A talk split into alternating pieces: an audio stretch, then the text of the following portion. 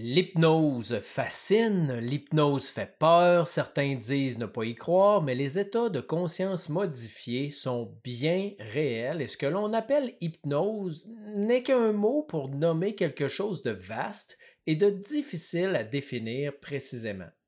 Beaucoup de fausseté entourent ce mot, comme euh, l'idée que l'hypnose est un sommeil ou que l'hypnotiseur prend possession de l'hypnotisé.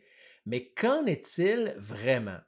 Et quel avantage a l'hypnose au niveau thérapeutique? Bienvenue dans Hypnoconscience.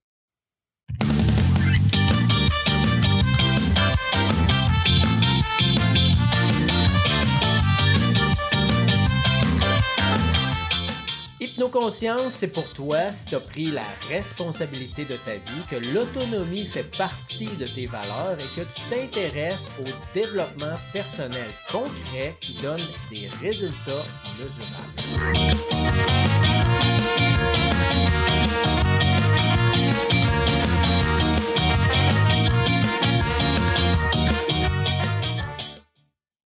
Salut à toi, merci de te joindre à moi encore aujourd'hui où je reçois deux enseignants en hypnose, Francis Michaud que tu connais déjà, que je t'ai présenté dans le dernier épisode sur l'auto-hypnose, et Anne-Hélène Chevrette que je te conseille vivement de découvrir. Et si cet épisode-là aujourd'hui ben, t'apprend des choses ou euh, te fait prendre des grosses prises de conscience, je t'invite à le partager autour de toi. Garde pas ça pour toi, sois pas égoïste et permets aux autres d'évoluer aussi et d'apprendre euh, euh, des choses. Je t'invite aussi à t'abonner, bien sûr, pour que tu puisses recevoir les notifications pour euh, les prochains épisodes. Ensemble, nous trois, donc moi, Anne-Hélène et Francis, on va essayer de démystifier ce mot-là qui crée tant de fantasmes dans l'imaginaire collectif Bien sûr, mon, objectif ici, c'est pas de te parler d'hypnose de spectacle comme avec Mesmer, mais bien du côté thérapeutique et euh, applicable au niveau de ton développement personnel.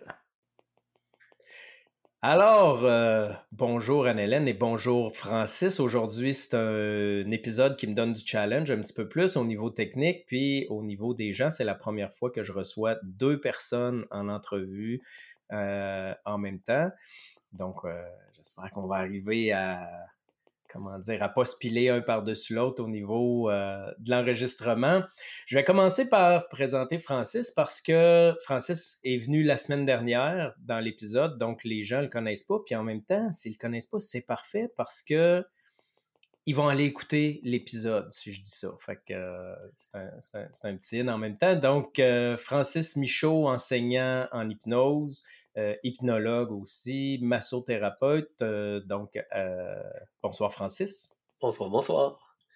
Salut Pascal. Et je reçois aussi Anne-Hélène Chevrette pour la première fois. Anne-Hélène aussi hypnologue, enseignante en hypnose, en PNL, enseignante aussi en musique, plus particulièrement le violon. Euh, musicienne aguerrie aussi, bien sûr, qui a joué euh, dans différentes choses. Anne-Hélène, je vais te laisser te présenter, toi, par exemple, étant donné que Francis l'avait déjà fait dans l'autre épisode. Avec plaisir. Merci, Pascal, pour ton invitation. Alors, euh, ben, j'ai commencé plus à m'intéresser professionnellement à l'hypnose, à la PNL et à l'accompagnement et à l'auto-hypnose après avoir eu tu sais, des enjeux de musicienne euh, par rapport à gérer mon track, par exemple, ou euh, me préparer pour des concerts ou des concours ou des choses comme ça. Donc, ma première, euh, on pourrait dire, incursion dans le monde fascinant des états de conscience modifiés, ça s'est fait par le biais justement de mon premier travail officiel qui est violoniste. Mais comme j'aime beaucoup partager, ben, ce qui est un peu spécial, c'est qu'on remarque que dans les deux euh, sais, autant la musique que l'accompagnement, ce qui est venu très, très rapidement dans mon horaire, c'est enseigner parce que j'adore transmettre ce que euh, j'ai appris, ce que je connais, ce qui me passionne. Fait que j'ai une école de violon du côté de la musique. Euh, J'enseigne depuis maintenant 25 ans la musique, en groupe et euh, en individuel, des tout petits puis des plus grands. Euh, puis en hypnose, ben, dès que, puis en PNL aussi, dès que j'ai pu maîtriser assez bien les outils l'élan de partager est venu assez rapidement. Donc, je me suis joint à l'équipe de Coaching Québec où Francis travaille également. pour faire une espèce de pont un peu entre les deux, ce qui a été une espèce de jonction entre mes deux passions principales, c'est la préparation mentale. Parce qu'en fait, en musique, en art, j'ai envie de dire en performance, parce que c'est un peu plus vaste que ça, tu sais, les communicateurs, les sportifs, etc., euh, vont souvent se tourner vers des outils d'accompagnement qui contiennent, par exemple, de l'auto-hypnose, de la visualisation, de la PNL des fois, puis des accompagnements en hypnose. Euh, puis, euh, ben de l'autre côté, tu sais, tous les outils que j'amassais m'amenaient de plus en plus à focuser sur ben, comment on se prépare mentalement, puis comment on peut offrir des outils aux musiciens, tu sais, les musiciens, euh, soit des jeunes musiciens qui commencent, ou bien euh, des, musiciens qui sont déjà dans leur carrière, mais qui rencontrent des enjeux, à dépasser tout ça. Donc, ça m'a permis de rencontrer en même temps les musiciens, euh, puis de vivre, puis de vibrer de mon accompagnement en même temps. la préparation mentale, on pourrait dire, c'est comme un petit peu l'espèce de point de rencontre de tout ça. Donc, c'est ma spécialité, on pourrait dire OK. Et puis, ça fait combien de temps comme ça que euh, tu as touché les états modifiés de conscience et que tu t'intéresses et que tu t'es formé? Euh, en accompagnement à proprement dit, c'est-à-dire que euh, j'offre des services d'accompagnement de coaching, d'hypnose depuis une dizaine d'années. Mais les états de conscience modifiés, pour vrai, ça fait vraiment longtemps. J'étais une enfant, moi. J'étais au camp musical toute jeune, puis je m'amusais à ce que j'appelais dormir les yeux ouverts. Fait que, Je fixais un point au plafond, tu sais, dans les lieux à deux étages, là, on est haut, tu sais, puis je m'amusais comme ça à commencer à distordre un peu le réel, puis m'évader dans des rêveries, puis je me rendais compte que ça changeait mon état, etc. Fait que mes explorations, pour vrai, ils datent de très, très, très longtemps. Puis, ben, je pense que je vous surprendrai pas tant si je vous dis que quand on joue de la musique, là, ça nous amène facilement dans un état de conscience modifié. Effectivement. J'ai envie de dire, c'était déjà commencé dès que j'ai goûté à l'espèce de voyage émotionnel que ça permettait tout ça. Ouais. Effectivement, c'est le genre d'exemple que je donne aux gens quand ils ont peur de l'hypnose. Je leur dis, tu sais, quand tu fixes un feu l'été, tu regardes un feu, tu viens en transe. Quand tu danses, tu viens en transe. Quand tu chantes, tu joues de la musique, c'est tous des états de conscience modifiés euh, que tu peux atteindre différents. Puis une chose que j'ai nommée euh, la semaine dernière avec Francis, et c'est un peu toi qui me l'as fait voir à travers un livre euh, de Ernest Rossi, que les gens s'imaginent que être en transe, c'est comme être endormi. Mmh. Alors que c'est faux. Il y a des cycles euh, comment il s'appelait, ultradien ou quelque chose comme ça, ou au contraire, tu peux être très, très, très, très énervé, excité, comme par exemple euh, à ton concert préféré, là, tu es en avant du stage, là, tu as la pression, puis tu es excité au bout et tu es en état de conscience modifié aussi. Donc, juste pour défaire un petit peu euh, les croyances, puis c'est un peu l'objectif aujourd'hui de ce que j'appelle euh, une table ronde, où je veux qu'on discute ensemble parce que j'ai envie qu'on démystifie ça. Je me rends compte qu'il y a encore trop de gens qui ont ces croyances-là, que, un, ils vont dormir, euh, deux, il faut être couché, trois, on va prendre possession de leur esprit et qu'on va pouvoir leur faire faire n'importe quoi. donc, c'était un peu l'idée de discuter de ça et j'ai décidé de choisir deux professionnels, deux enseignants, des gens formés, mais qui en plus ont de l'expérience. Fait que je me dis, si les gens ne me croient pas moi, ben au moins ils vont croire d'autres personnes qui ont certains diplômes. Pour vrai, Francis Michaud, c'est celui qui a le plus souvent à enseigner ces choses-là, Pascal, parce qu'il mm-hmm. que il enseigne l'initiation à l'hypnose et à l'auto-hypnose, puis il parle des trans naturelles, puis de défaire les croyances et les mythes. Donc, s'il y a quelqu'un qui a mm-hmm. quelque chose à dire là-dessus, j'ai bien l'impression que c'est Francis. Ouais. puis, puis aussi, c'est que ça ça fait longtemps que ça existe. Je veux dire, c'est pas nouveau, c'est l'histoire du monde. Puis j'aimerais qu'on commence par ça un petit peu.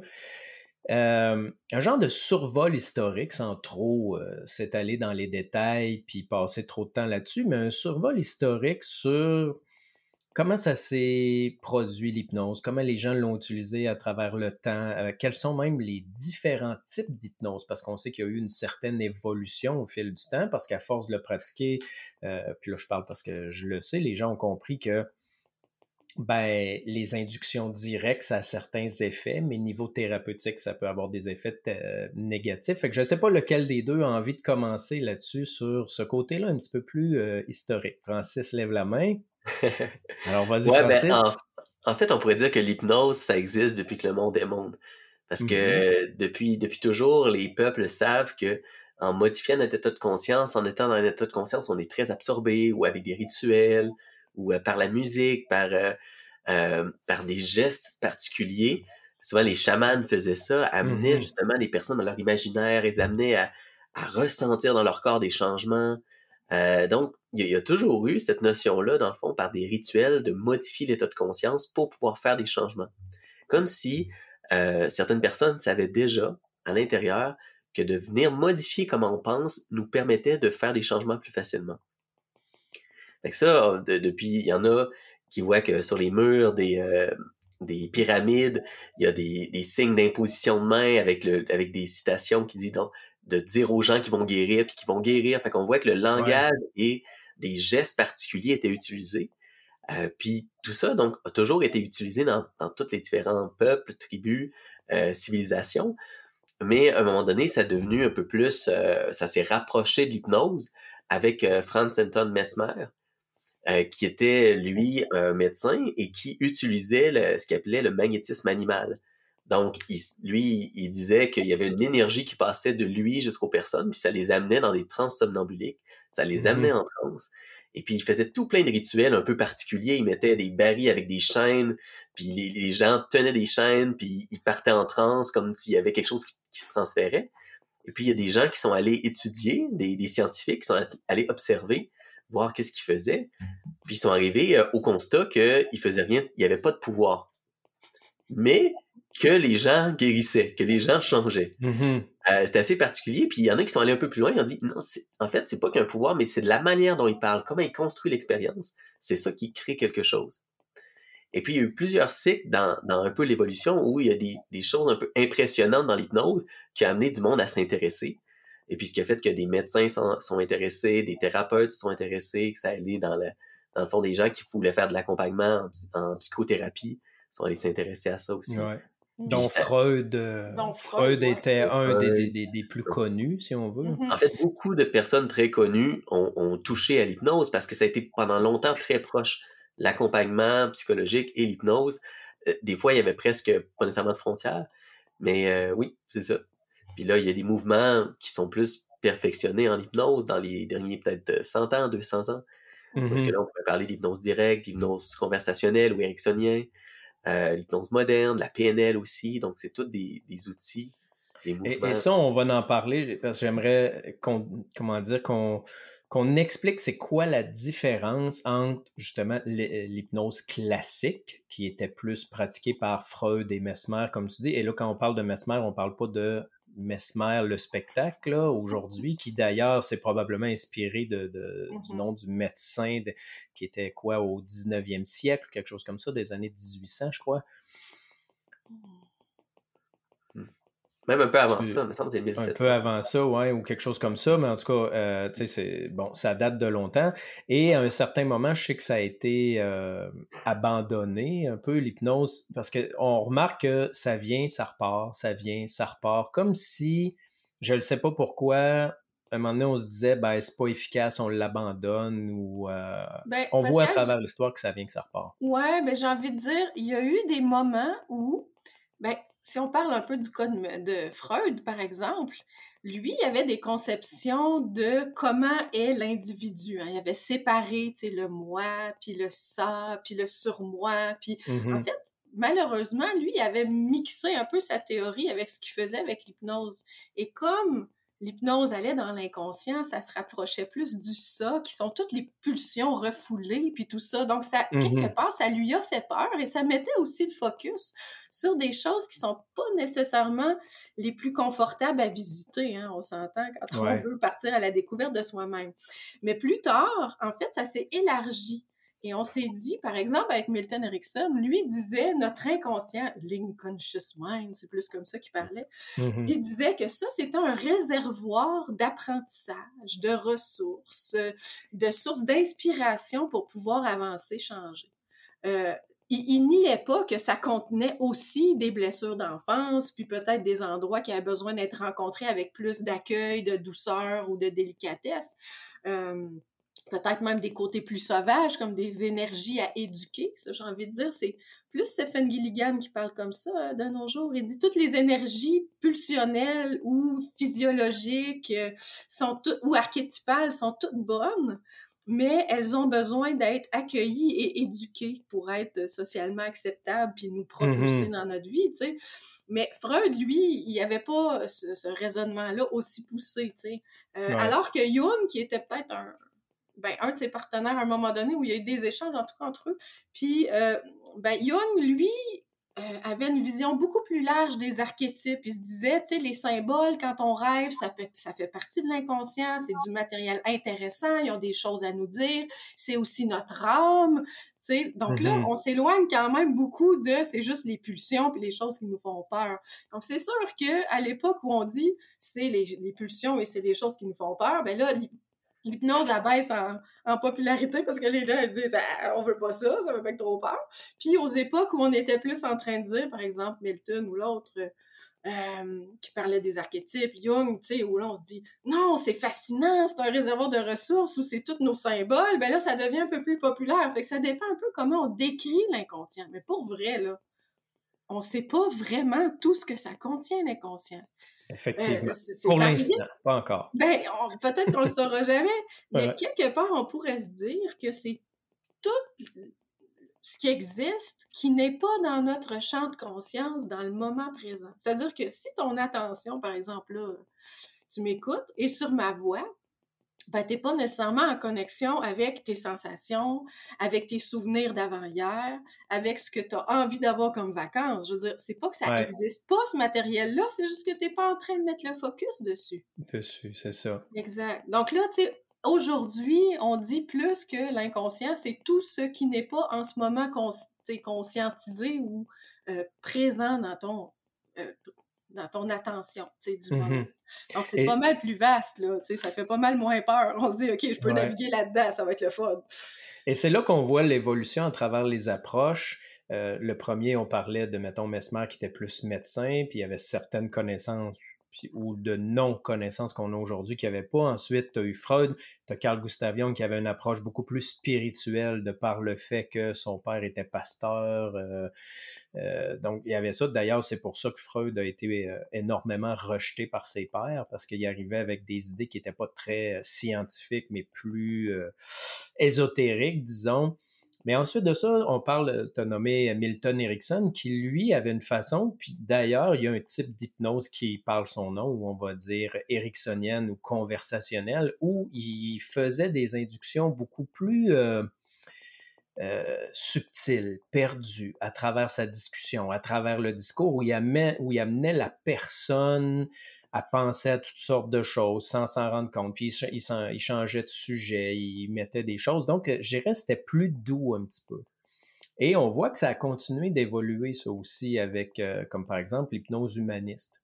Mmh euh, est-ce que je me trompe ou plus on avance dans ça, plus on se rend compte qu'il faut que le, thérapeute ou la personne qui guide prenne le moins de place possible? Ou laisse la personne, c'est-à-dire qu'il n'y a pas d'induction directe ou de suggestion directe, ou qu'on laisse plus la personne trouver ses propres, euh, ses propres solutions ou ses propres sources. Est-ce que je me trompe? Ben, ben c'est des mouvements qui sont dans cette direction-là. Je pense que maintenant, l'individualité, euh, le fait que, que chacun soit libre, euh, que se sente que ça vient de moi, je pense que c'est très présent dans notre société. Fait je crois que l'accompagnement va prôner ça. Je, veux dire, par mon expérience puis par mes valeurs, oui, je veux mettre le plus possible la personne au centre puis être là comme plus comme un prétexte pour accompagner la personne dans son développement. Euh, mm-hmm. mais ça se peut des fois qu'on va même, même ericksonien utiliser de l'hypnose directe aussi. Même si on, parle d'hypnose ericksonienne conversationnelle, indirecte, euh, lui aussi, des fois, il disait des choses qui étaient très directes aussi dans ses inductions. Mmh je pense que ça a, des forces aussi de dire des fois, l'accompagnateur va prendre le lead parce que il va, il va pouvoir comme rediriger vers la, vers l'objectif. Fait que le, je pense que le, risque, si on est dans une hypnose qui est plus douce, qui est plus je m'adapte à la personne en permanence, c'est d'aller où est-ce que la personne elle, connaît déjà. Mmh. D'aller rester dans le champ qu'elle connaît. Fait que je pense que notre rôle quand on accompagne, c'est d'aider la personne à sortir de ce qu'elle connaît puis d'aller l'explorer différemment. Fait que je vais Mhm. pas y dire la solution, mais par exemple, de sortir de son point de vision, d'aller l'explorer différemment, d'aller expérimenter des sensations, d'aller. Ça, je pense que ça va lui permettre d'agrandir justement son champ de conscience, puis d'avoir accès à plus de choses pour avoir une vision plus claire, trouver des solutions, euh, lâcher prise sur certaines choses, parce que des fois, quand on a des informations en plus, on, on ressent cette espèce de sensation-là de dire, ben, finalement, c'est plus grave, ou finalement, je peux passer à autre chose, parce Mhm. qu'on a agrandi sur à quoi on a accès. Je Mhm. pense que c'est une grande force, mais fait que oui, on peut, on va prôner le plus possible de mettre la personne qui est accompagnée au centre, puis de, de venir s'adapter à elle, puis de venir juste l'accompagner à avancer. Euh, mais des fois, on, on va quand même prendre le lead par moment. Oui.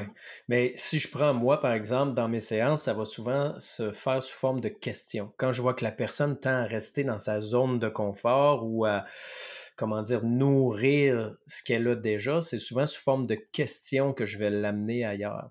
Et, ce que je veux dire, c'est que j'ai eu des témoignages déjà de gens qui ont eu des séances d'hypnose beaucoup plus directives avec des textes déjà préfaits et sans vouloir être dénigrant, mais par des psychologues qui ont eu des formations d'hypnose complètement différentes de ce qu'on a eu. Et euh, dans les deux témoignages que j'ai eus, les gens ont eu des malaises physiques.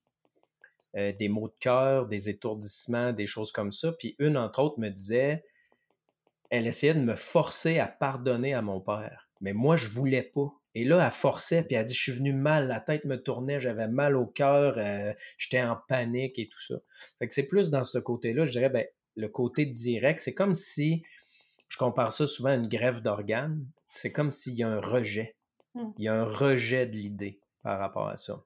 Ben, moi, j'ai envie de, de nuancer un petit peu tout ça, euh, Pascal, dans le sens où l'hypnose directe est supposée être directe, en tout cas surtout maintenant, sur l'induction.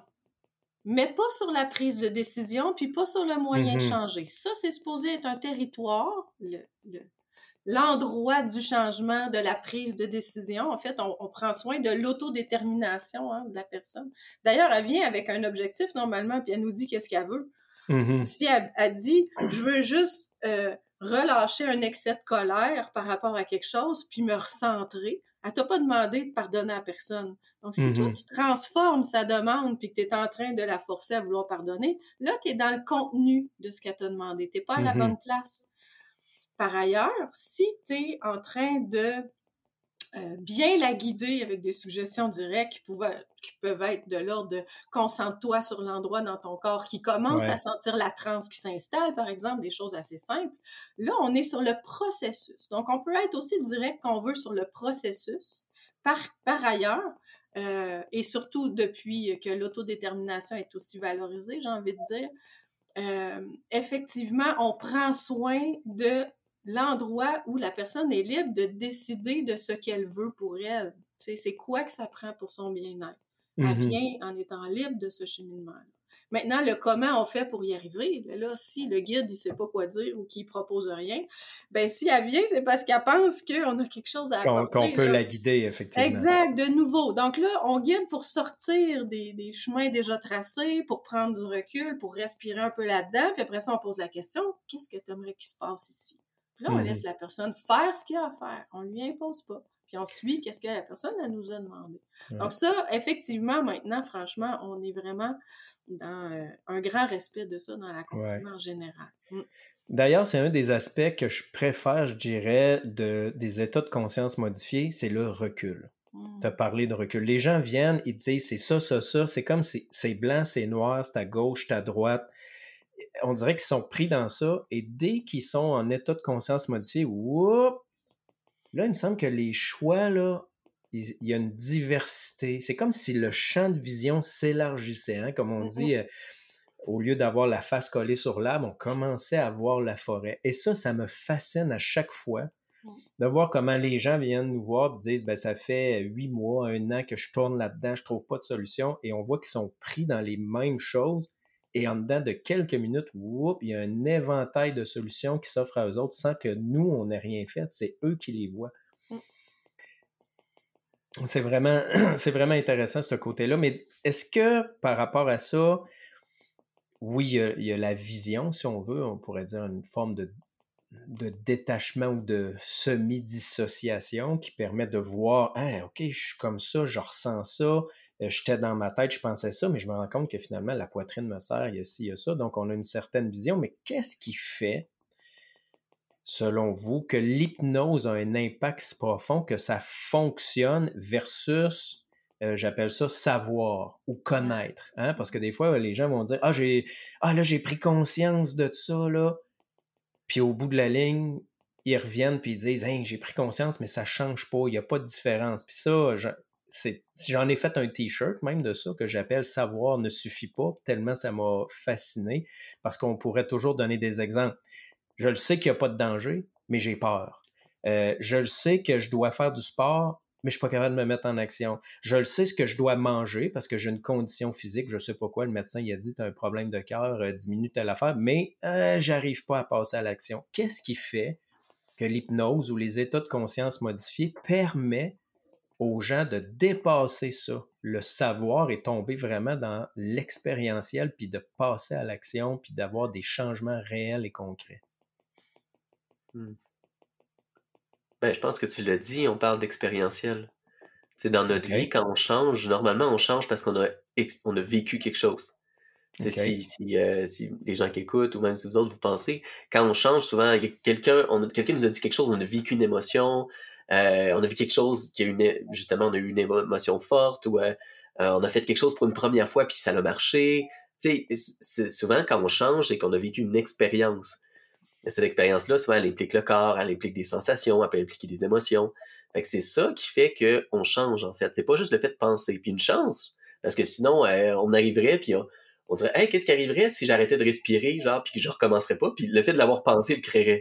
Non, ça n'a pas mm-hmm. d'allure. on, on veut pas que notre pensée, à chaque fois qu'on pense à quelque chose, on le matérialise. Mais en mm-hmm. quand on vit une expérience, là, ça vient s'ancrer. On pourrait parler du cerveau, on pourrait parler des différentes parties du cerveau qui sont impliquées là-dedans. Mais c'est ça qui fait qu'on apprend, en fait. On vit une expérience, soit qui est agréable, on va vouloir la reproduire, soit qui est désagréable, on, va vouloir l'éviter. Notre cerveau est fait pour ancrer ça en tant que tel. Pas juste sur la pensée, sur la volonté, mais sur l'expérience. Puis mmh ben, on va focaliser là-dessus. On va amener la personne à venir expérimenter les choses, les vivre, et pas juste y penser. Ça vient par l'absorption. Si on est tellement absorbé dans quelque chose qu'on imagine, à un moment donné, notre cerveau est complètement concentré là-dessus. C'est la chose qui vit. Fait qu'il va l'expérimenter à travers des sens, à travers des émotions, à travers des mouvements dans le corps, au travers... Donc là, ça va devenir une expérience, fait qu'il va y avoir un changement qui va se créer dû à j'ai expérimenté quelque chose. OK, parce que tu m'as parlé des différentes parties du cerveau, donc dirais-tu qu'en état de conscience modifié, il y a des parties du cerveau qui entrent en fonction qui normalement n'entraient pas en fonction si je fais juste y penser? Parce qu'il y a une mm-hmm. différence entre dire je visualise quelque chose et je le vis en état de transe. Je le sais pour l'avoir vécu euh, à plusieurs reprises. Il y a un contact au niveau du corps, il y a quelque chose qui est plus profond. Donc, qu'est-ce qui se passe vraiment qui est différent de, juste penser à quelque chose? Euh, j'ai envie de répondre d'une drôle de façon. C'est pas tant qu'il y a quelque chose qui est plus accessible, quoique oui, je vais y revenir, mais c'est surtout qu'il y a quelque chose qui l'est moins. C'est-à-dire que quand on, vieillit, euh, il y a toutes les fonctions exécutives qui sont liées au cortex préfrontal qui prennent de plus en plus euh, de service dans notre système. Ça, c'est notre auto-observation, c'est des fois le jugement qu'on peut avoir sur nous-mêmes, c'est une analyse des situations, euh, c'est des croyances, c'est des choses qu'on se raconte, c'est notre petite voix intérieure qui nous parle, c'est plein de choses. C'est notre système d'organisation aussi. c'est super pratique, hein, parce que sinon, c'est vraiment difficile de se rendre quelque part parce qu'on ne serait pas capable de se faire un trajet pour se rendre. Euh, ça serait difficile d'avoir un projet qui se tient parce qu'on ne serait pas capable de le découper en différentes étapes.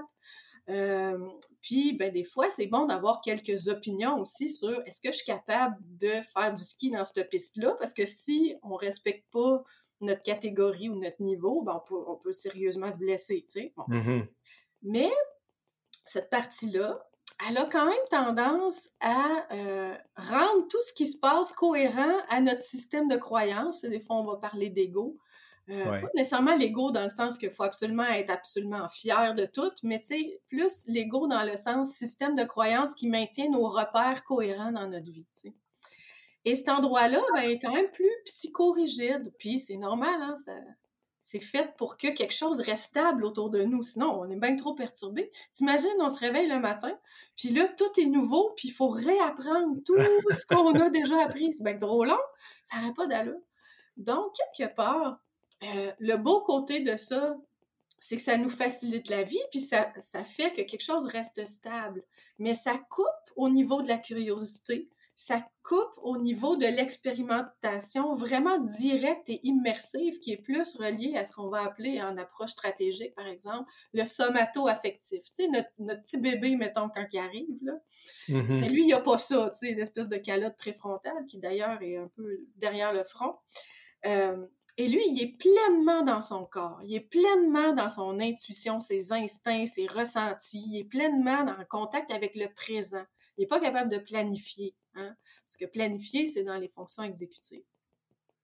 Donc, la transe, quelque part, nous redonne plus d'accès à notre somato-affectif parce que le réflexif, donc notre partie qui réfléchit, apprend un peu de recul après un petit pas de recul. De là, l'effet, tu sais, quand tu me dis ça fait comme un peu de la dissociation ou un espèce de recul, parce que justement, cette fonction-là est un peu plus mise de côté.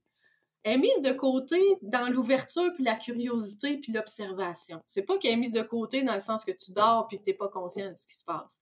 C'est juste que tu redeviens un peu plus frais, c'est comme si tout était un peu plus nouveau, puis les options se réouvrent au lieu d'être euh, trop classé de manière rigide et euh, mmh habituelle. Donc, c'est tout ça, tu sais, c'est, on, bien sûr, on va activer des sens, donc des zones dans le cerveau, par exemple, liées aux oreilles parce qu'on pense à quelque chose qu'on entend, qu'on, qu'on se colle à ça, qu'on l'explore. Donc, même neurologiquement, tu sais, toutes les neurones qui sont proches du sens auditif vont, vont s'activer. Tu sais, si on s'immerge, par exemple, à la plage, puis que ça sent bon, euh, tu sais, quand ça sent bon, là, le vent, le salin, tout ça, bien, toutes les neurones qui sont reliés au sens olfactif vont s'activer aussi. Donc, dans le cerveau, c'est sûr que ça allume, en guillemets, plein de connexions neuronales liées au sens puis aux émotions qui sont peut-être pas toujours euh, accessibles ou stimulées. En fait, ça les stimule mais c'est aussi possible parce qu'on débarque au moins un petit moment notre, euh, notre genre de sentinelle. Des fois, on l'appelle l'esprit critique aussi, ça dépend des approches, mais tu sais, qui bloque quand même le passage. Des fois, tu sais, plus de spontanéité ou euh, plus de connexion à quelque chose d'organique puis de naturel. C'est pour ça que des fois, on se dit Ah, on est donc bien, bien en transe, là.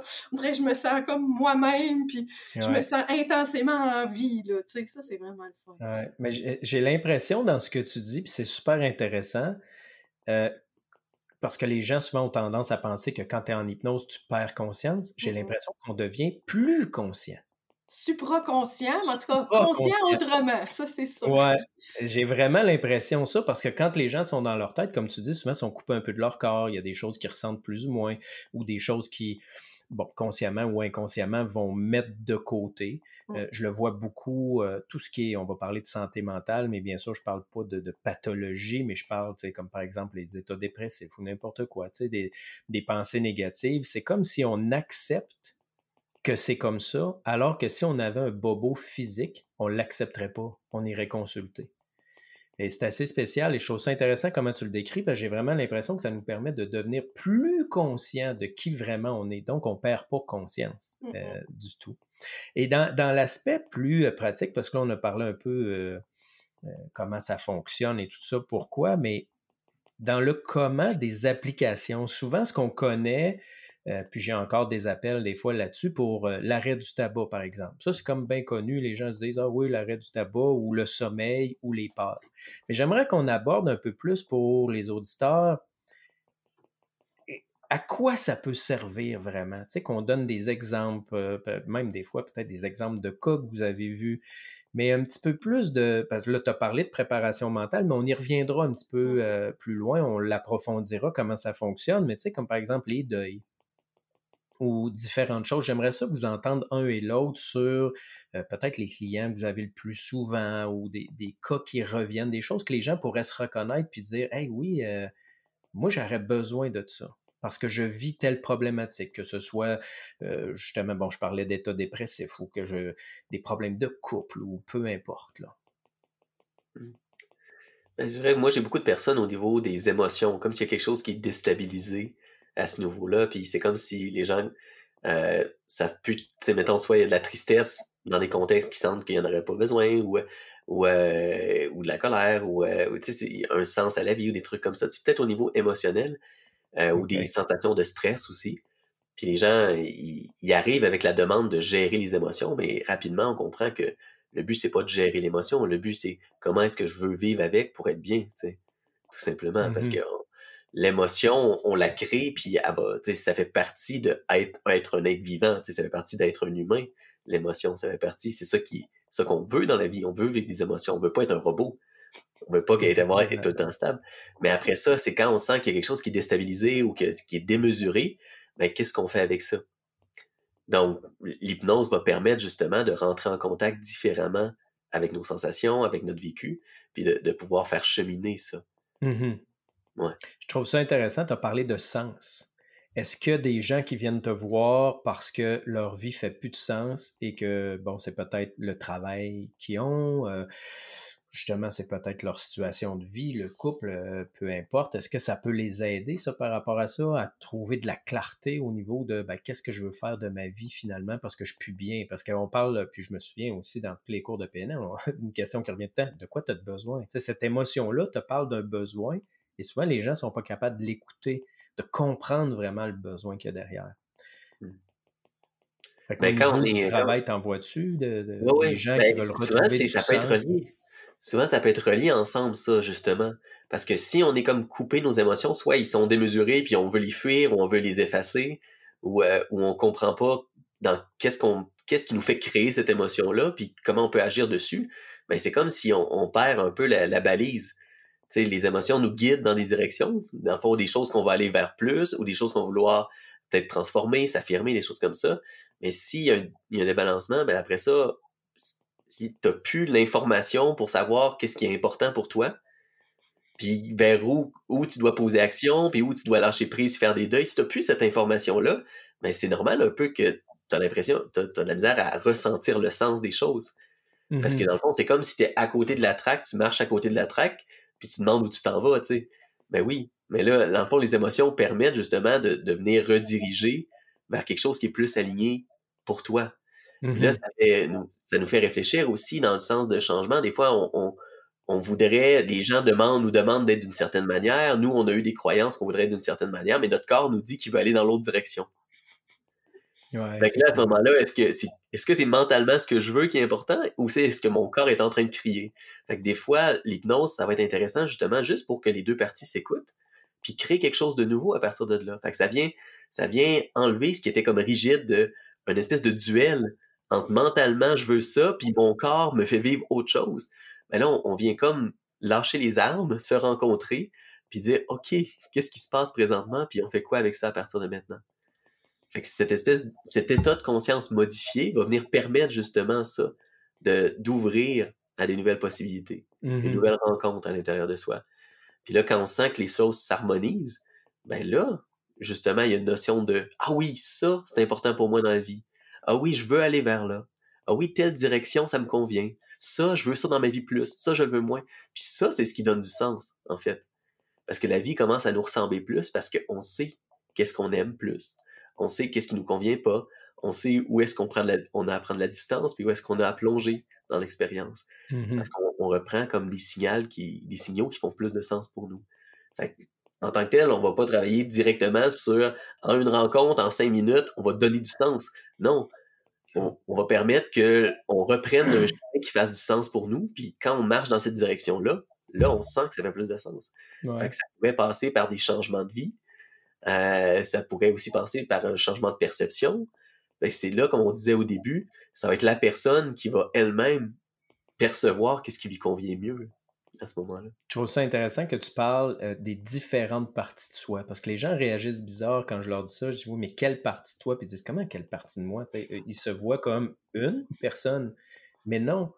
puis euh, je me souviens dernièrement, j'en ai parlé avec quelqu'un, dire, tu sais, toi, il y a une partie de toi qui veut, mettons, conserver ta famille, faire ci, faire ça, rester avec ton conjoint, mais il y a une autre partie de toi qui est plus bien.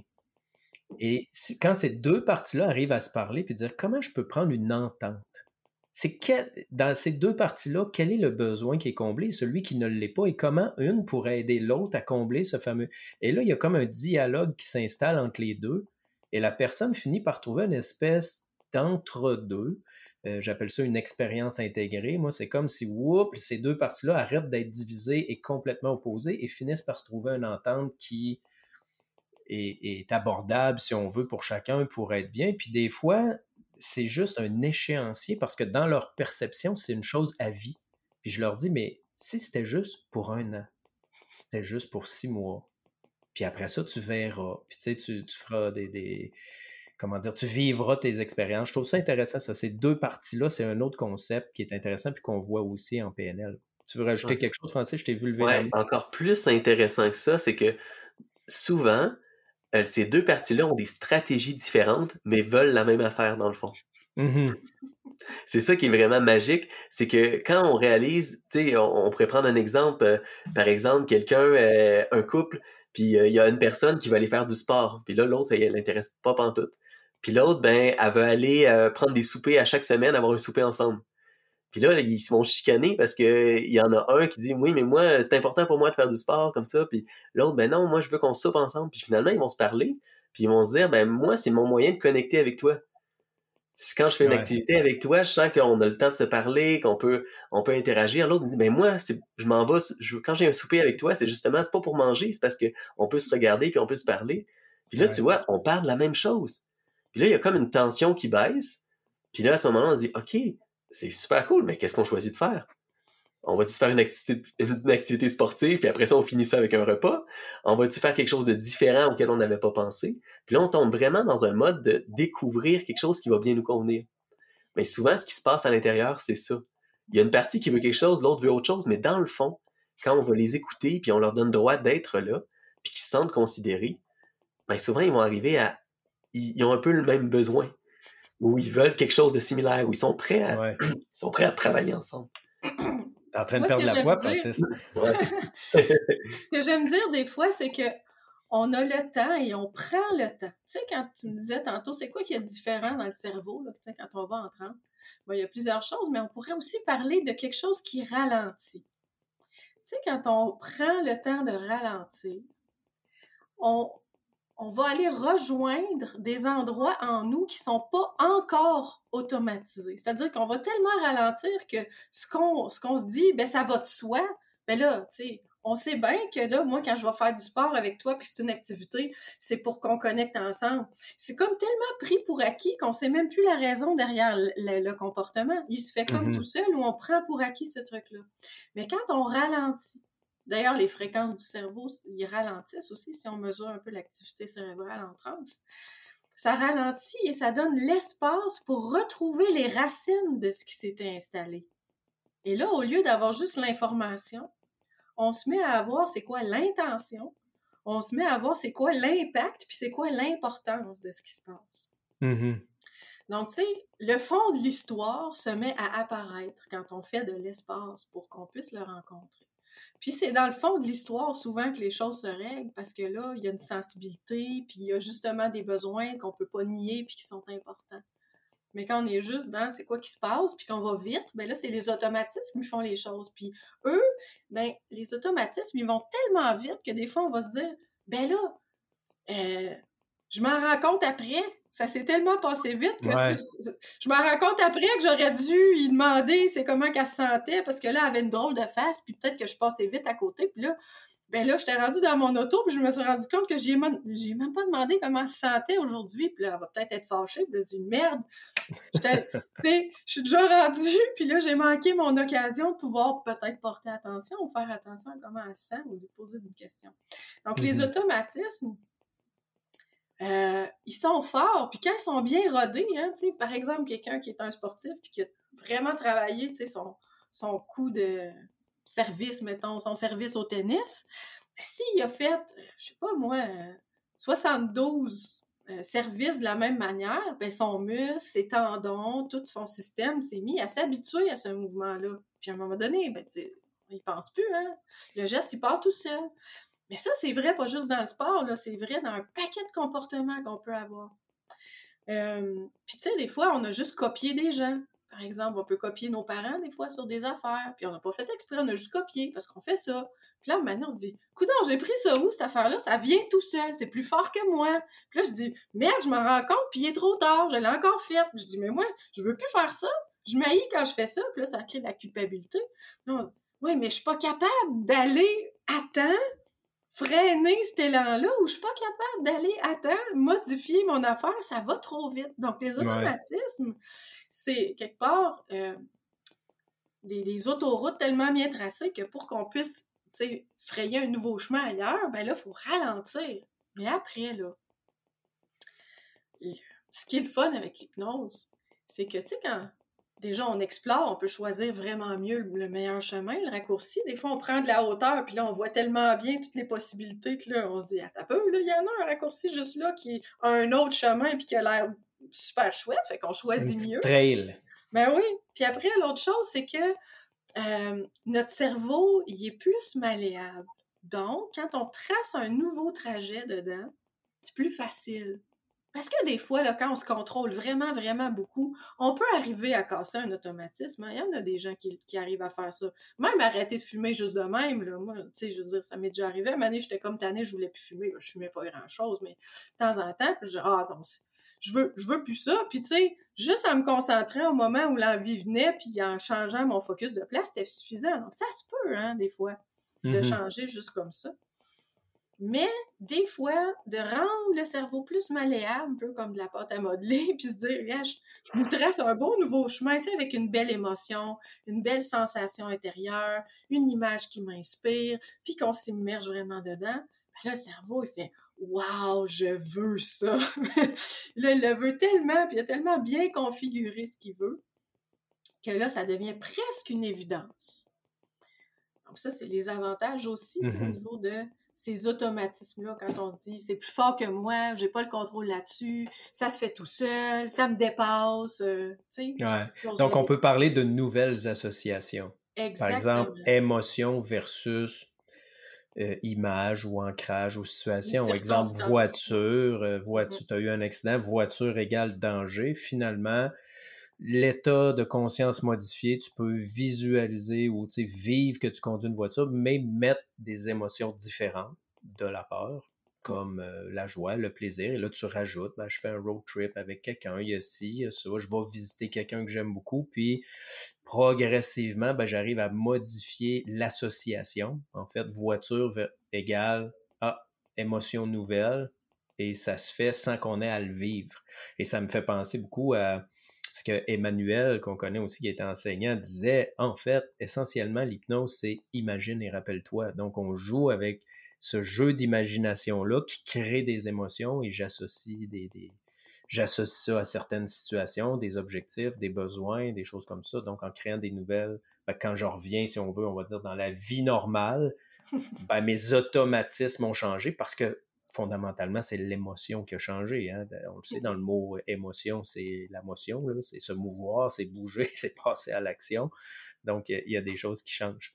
Voulais-tu rajouter quelque chose, Francis? Je pense que je t'avais vu bouger. Non? Anne-Hélène, je reviendrai sur ce que tu nous as parlé, ta préparation mentale. Mm-hmm. Parce que là, c'est plate, je ne l'ai pas sorti, mais j'aurais dû fouiller ça. Je me souviens d'avoir lu un article euh, là-dessus sur les sportifs de haut niveau. Et euh, cette étude-là était fascinante parce que ceux qui faisaient, eux autres, ils appelaient ça, mettons, de la visualisation, mais on comprend que c'est pas juste visuel, c'est pas mm-hmm, mm-hmm. juste voir, mais c'était vraiment vivre leur sport. Par exemple, un plongeon, je, je me sens le faire et ta, ta, ta. Euh, et il faisait faire souvent des gens blessés qui ne pouvaient pas s'entraîner. Et au final, mettons trois mois plus tard, les résultats étaient pratiquement les mêmes que la personne qui s'était entraînée pour vrai physiquement. C'est fou, hein? Ouais. C'est vraiment impressionnant.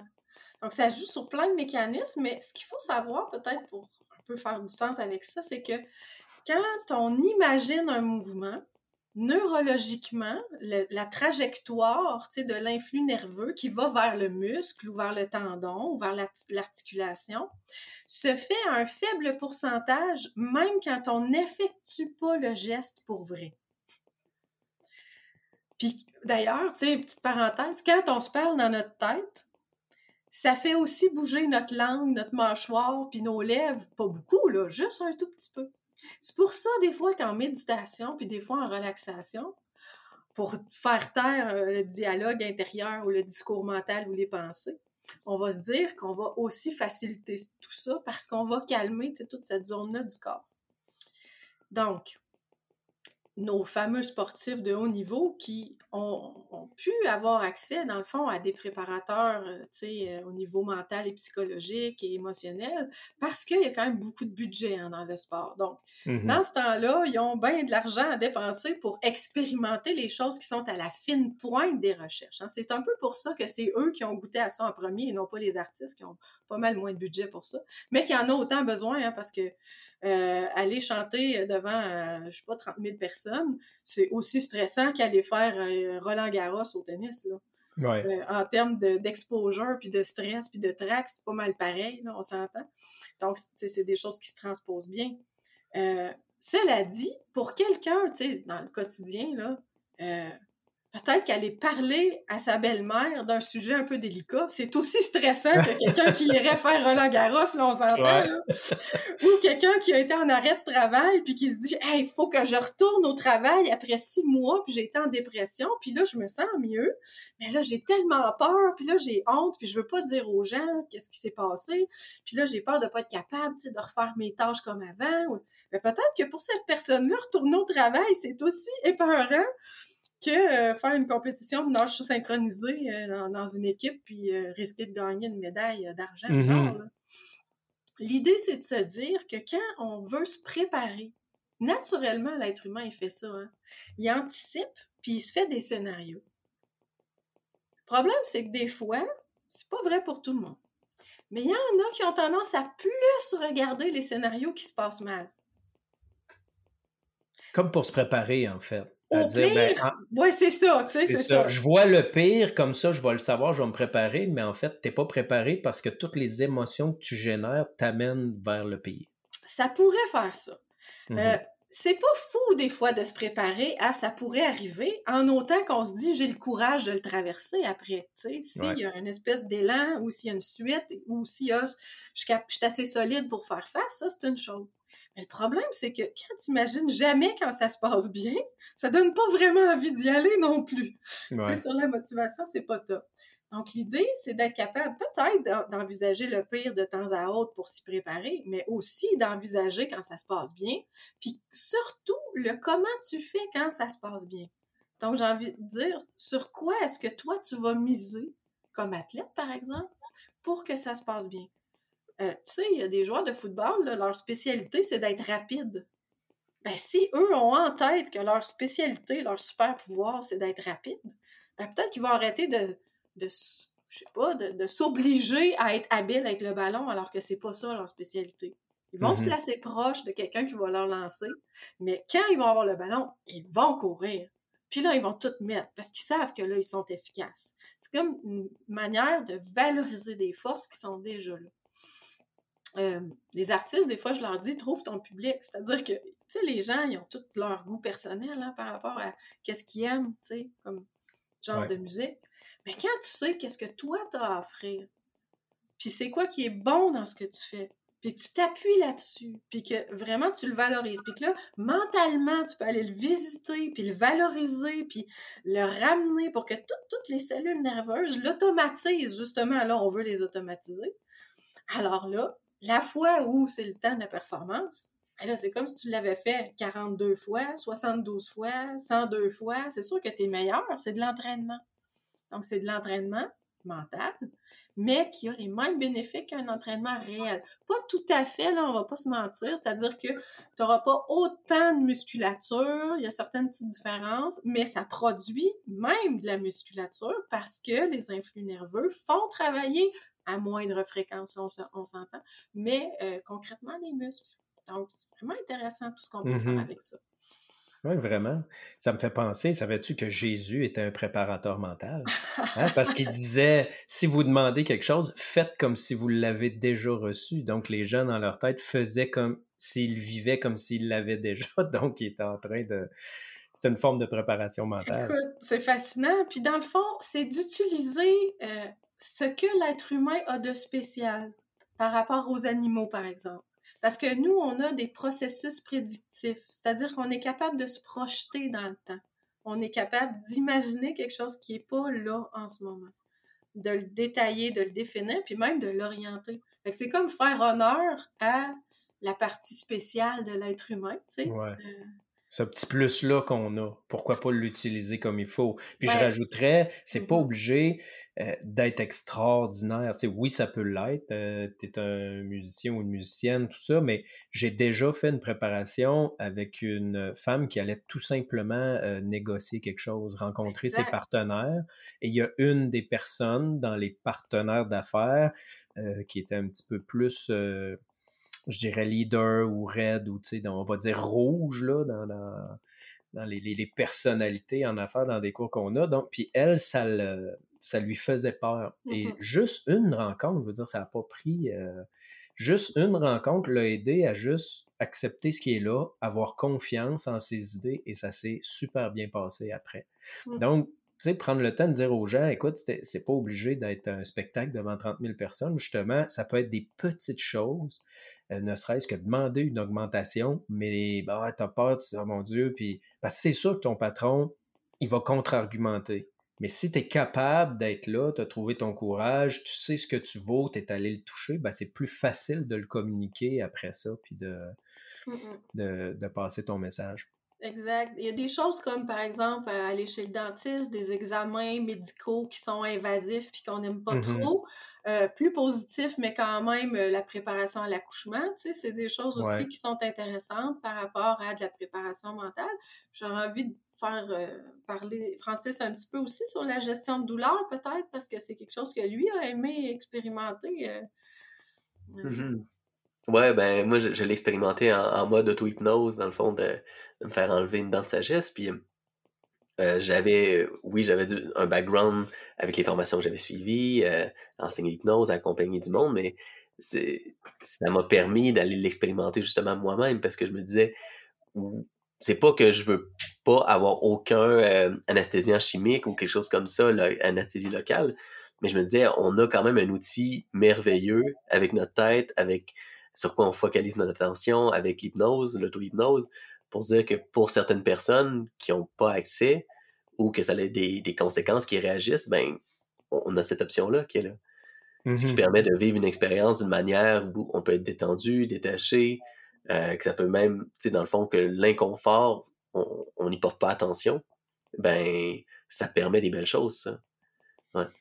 Effectivement, moi je l'ai utilisé, puis ça va être drôle, mais euh, avec euh, la vasectomie, en, auto-hypnose. Et là, il y avait l'infirmier qui essayait, lui, de me changer les idées, puis assez rapidement, j'y ai fait comprendre de se la fermer. Il n'a pas aimé ça. Puis là, il dit ah, Je voulais juste te changer les idées. Laisse-moi faire, là. Je, suis correct. Et là, je, partais parce que pour moi, tu m'aurais ouvert le bras, ça aurait été moins pire.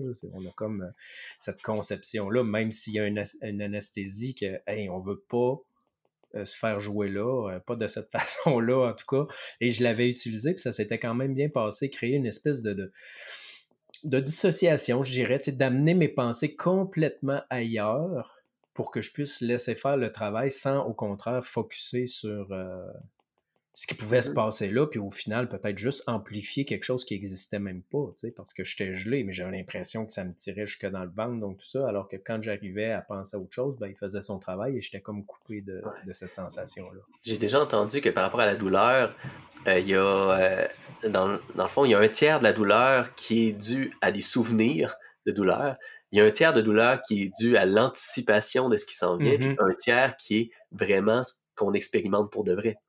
Puis c'est logique même du niveau, d'une manière biologique, si on anticipe quelque chose, qu'est-ce que le corps va faire? Il va se tendre, il va se crisper. Euh, ben, tout ça, ça vient augmenter la perception de douleur. Donc, comment on va vivre, comment on se prépare pour l'expérience, dans quel état d'esprit on est, va déjà diminuer la perception de douleur. Après ça, euh, c'est quoi la différence aussi entre la douleur et la souffrance? Parce qu'on pourrait avoir mal, savoir que c'est temporaire, puis pas trop y porter attention.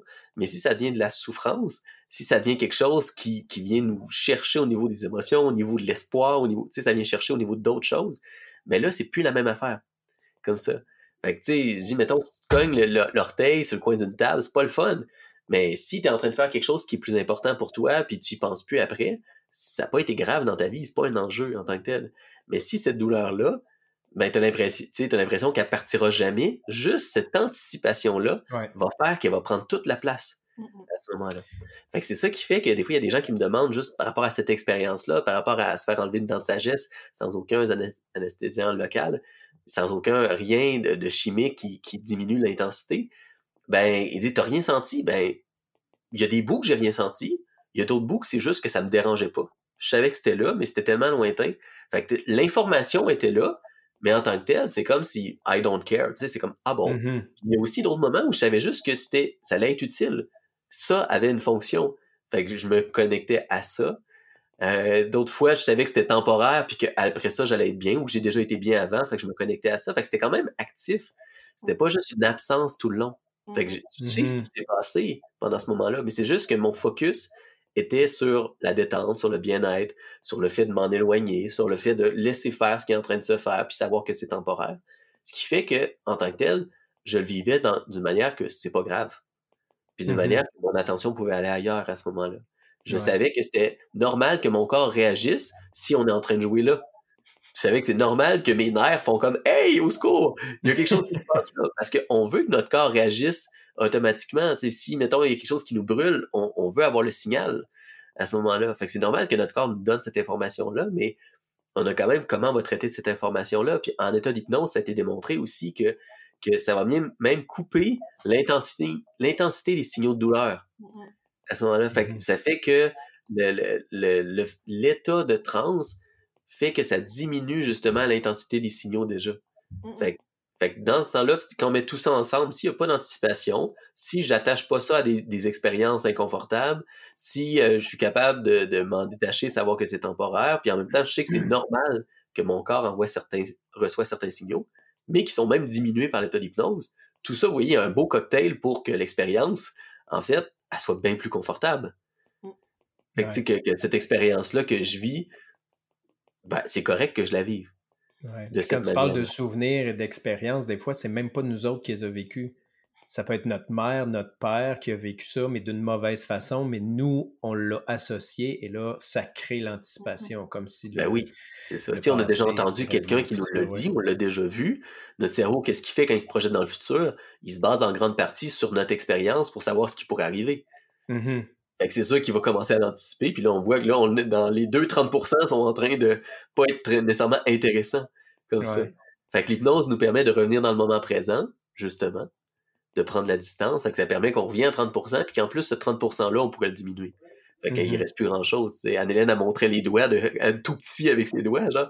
Mais ça, il, il reste plus grand-chose. C'est la même affaire si on parle de, de, la naissance. Ben, si le, sens que ça a, si euh, euh, on sait ce qui s'en vient, on sait pourquoi on le vit, on sait que c'est normal que le corps vive une intensité, si tout ça est présent, puis qu'on diminue l'anticipation, l'historique, les perceptions, certaines perceptions, mais ben, on, se rend compte que l'expérience peut, sans qu'elle soit totalement confortable en tout temps, peut être gérable et peut être, peut être quelque chose qui va être agréable même à ce moment-là. Mm-hmm. Mm. Oui, définitivement. Le temps passe vite. Ça fait déjà une heure. J'aimerais ça terminer avec une dernière question euh, qui peut amener les, Parce que on avait partagé des choses, puis j'ai vu des vidéos euh, de vous deux, justement. Euh, en quoi impliquer le corps fait une différence. Hein? La main qui flotte, euh, la main qui se rapproche, parce qu'on utilise souvent la main parce que c'est plus facile, mais on pourrait utiliser différentes choses. En quoi impliquer le corps dans la transe avec des mouvements va permettre d'intégrer quelque chose ou changer ou transformer quelque chose? C'est drôle, hein? J'ai, je parlais de ça aujourd'hui parce que je suis en train d'enseigner une nouvelle cohorte de techniciens en hypnose à Coaching Québec. C'était carrément ça, mon explication du jour. Euh, l'idée, c'est de se dire que euh, l'inconscient a son propre langage. Tu sais, lui, il veut s'exprimer, puis il veut nous donner euh, son positionnement par rapport au changement qu'on souhaite. Tu sais, quand Francis disait des fois, la tête, elle veut quelque chose par rapport à un changement. c'est bien beau. Mais est-ce que tout le système va être d'accord pour intégrer ce changement-là? C'est pas garanti. Il se peut qu'il y ait des parties qui soient peut-être pas tout à fait ajustées à, cette demande-là, ou qu'il y ait des objections, ou qu'il y ait d'autres besoins qui aient besoin d'être pris en, en considération. Mais le canal d'expression de ces choses-là, tu sais, qui sont plus inconscientes, vont plus difficilement passer par la parole ou par nécessairement une prise de conscience ou une idée. Alors, si jamais on se dit, tiens, parce qu'on a fait euh, une mise en transe, puis parce que la personne, elle avait l'air d'avoir un visage détendu, je vais prendre pour acquis que le changement dont on a parlé vaguement dans l'expérience, mm-hmm. ben ça va marcher, tu sais, on se dit ça. Mais tu n'as rien eu, dans le fond, pour valider que vraiment toutes les parts inconscientes de la personne sont d'accord. Tandis que le corps, si on l'implique, puis qu'on lui donne l'occasion de s'exprimer. Alors, si on dit, et le mouvement de la main, par exemple, on a une main qui s'approche vers le corps, c'est quand même un mouvement, tu sais, comme on s'approprie le changement puis on le rapproche de nous, c'est quand même quelque chose d'assez logique et physiologique, tu sais. Ben, si la main s'approche au rythme de l'intégration, puis que plus la main s'approche, plus ça indique que tout est d'accord à l'intérieur pour que le changement s'implante. Ben, si la main, elle s'approche, puis elle s'approche, puis que c'est fluide, puis qu'elle finit par toucher, on se dit, ben attends, il y a vraiment eu un geste. Comme, tu sais, si on apposait un seau sur une enveloppe, là, tu sais. Mm-hmm. Dans le temps, le roi, il faisait ça. Euh, mais des fois, ça arrive. La main se rapproche, la main se rapproche, puis là, tout d'un coup, elle, elle arrête, puis elle bloque.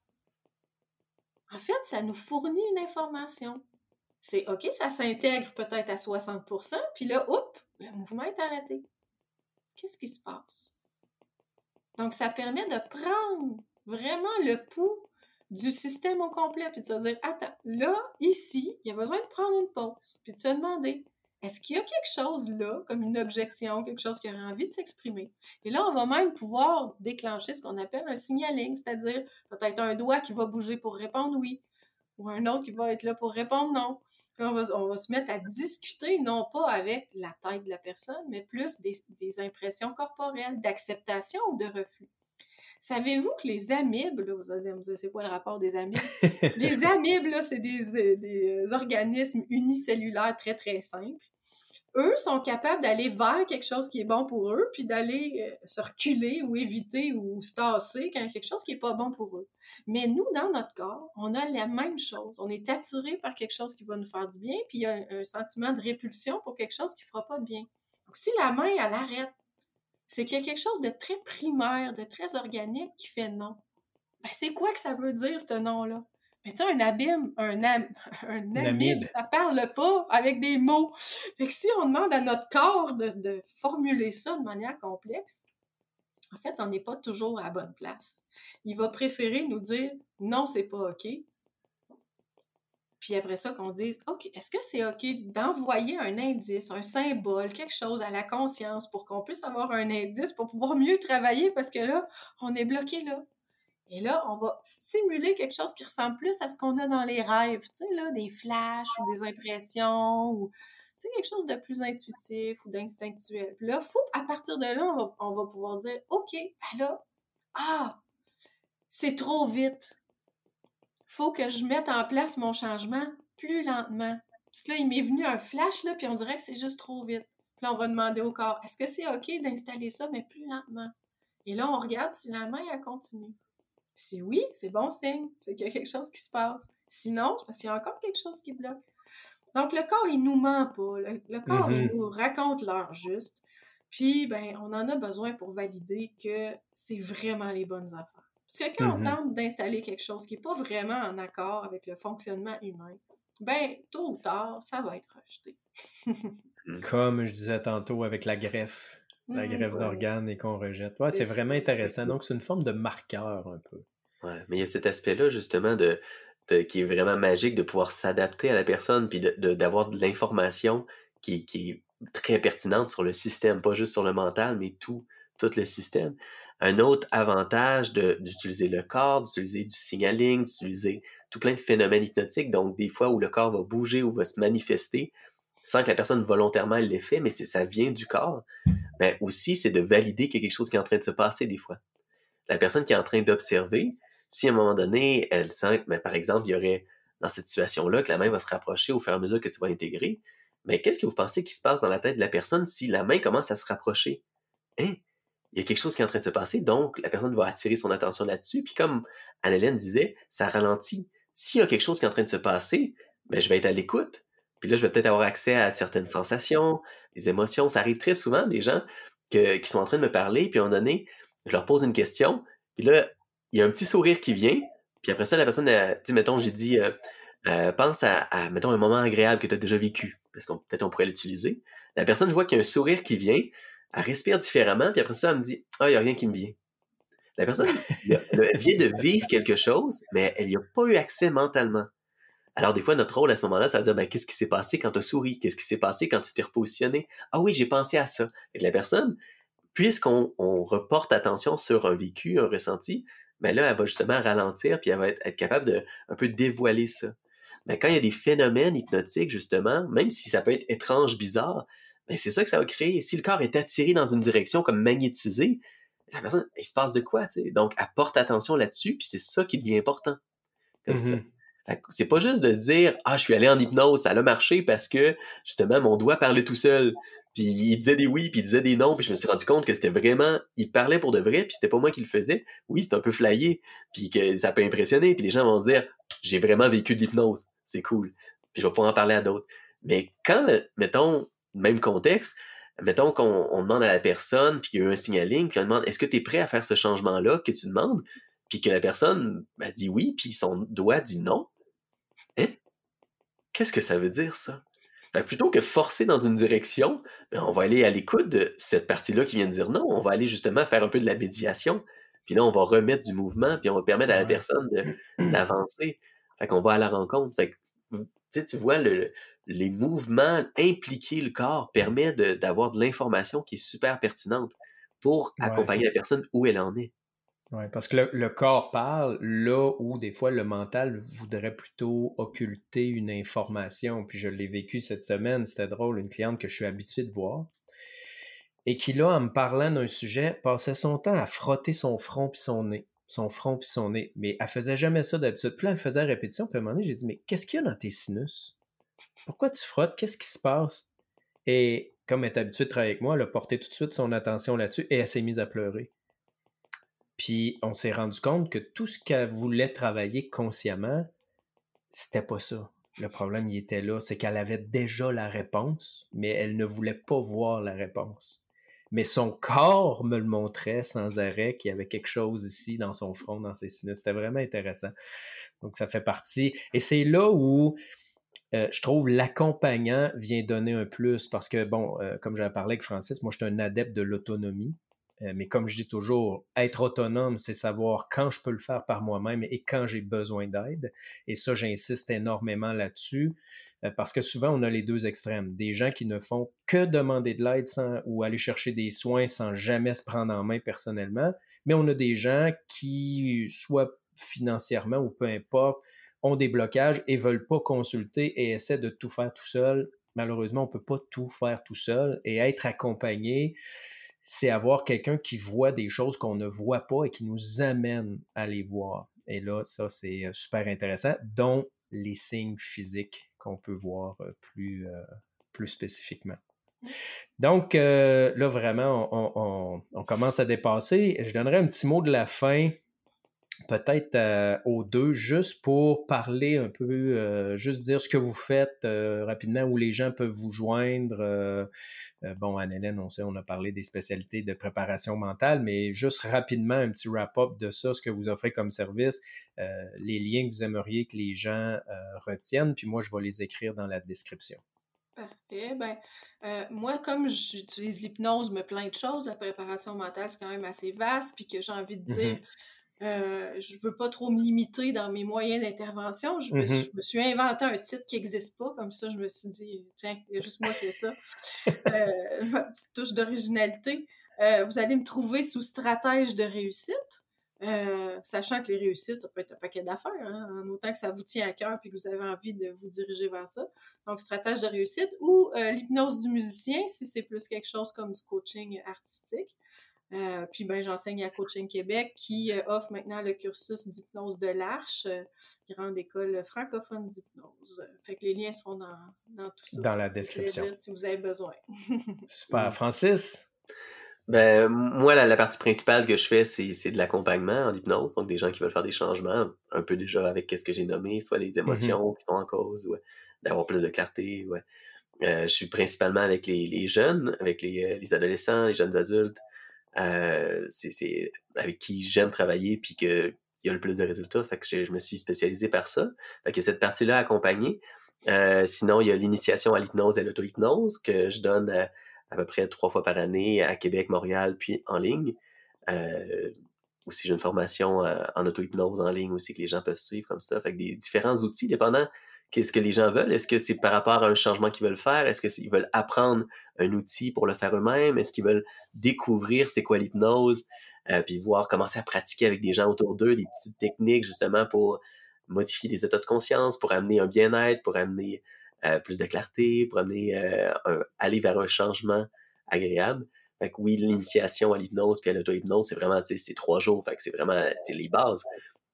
Mais déjà là, il y a quelque chose qui, dans la communication, puis dans, dans s'accompagner soi-même ou accompagner l'autre qui est super intéressant. Puis si les gens veulent aller plus loin, ben après ça, il y a justement le technicien puis le praticien avec l'arche, où là, on va plus aller vers maîtriser des outils puis en faire une profession. Voilà. Fait qu'il y y a plein d'options quand on est passionné par l'hypnose puis qu'on peut en apprendre ou l'utiliser. Good. super. Je vous remercie vraiment euh, tous les deux de m'avoir consacré autant, de temps. On est rendu presque à une heure et quart. Euh, c'était super intéressant. J'espère que euh, les auditeurs vont avoir apprécié. Puis je les invite vraiment à nous donner du feedback. Euh, puis même s'ils ont des questions, à peut-être nous rejoindre ou me rejoindre sur Facebook et tout ça. Moi, je les nomme toujours, mais, les endroits où ils peuvent me rejoindre pour euh, peut-être dans un prochain épisode où je peux répondre à leurs questions ou juste prendre le feedback parce que j'aime ça, prendre le feedback. Contrairement à Facebook où tu as des likes, des cœurs, des commentaires, ben un podcast, t'en as pas. Il n'y a personne qui peut écrire en dessous autre que revenir te rejoindre soit sur Facebook ou par courriel. Donc, euh, merci énormément du temps que vous m'avez consacré. Et puis, euh, ben, nous, on se revoit dans d'autres circonstances euh, éventuellement. Au plaisir. Merci beaucoup, Pascal. Merci, au revoir. Merci, Pascal. Alors, euh, j'espère que tu as apprécié l'épisode, j'espère que ça a répondu à certaines de tes questions, que tu vas te coucher moins niaiseux ou niaiseuse ce soir. Et comme je disais, si tu as plus d'interrogations, n'hésite pas à m'écrire pour me poser euh, ces questions-là. Donc, soit euh, sur Facebook à Pascal Brousseau Hypnoconscience ou sur euh, mon site internet euh, pascalbrousseau.com où tu vas pouvoir trouver mon courriel. Euh, je t'invite encore une fois à partager cet épisode-là ou le podcast au complet autour de toi si tu penses que ça peut apporter de la valeur aux autres. Sur ce, ben, je te salue, je te remercie et je te dis ben, à bientôt pour le prochain épisode.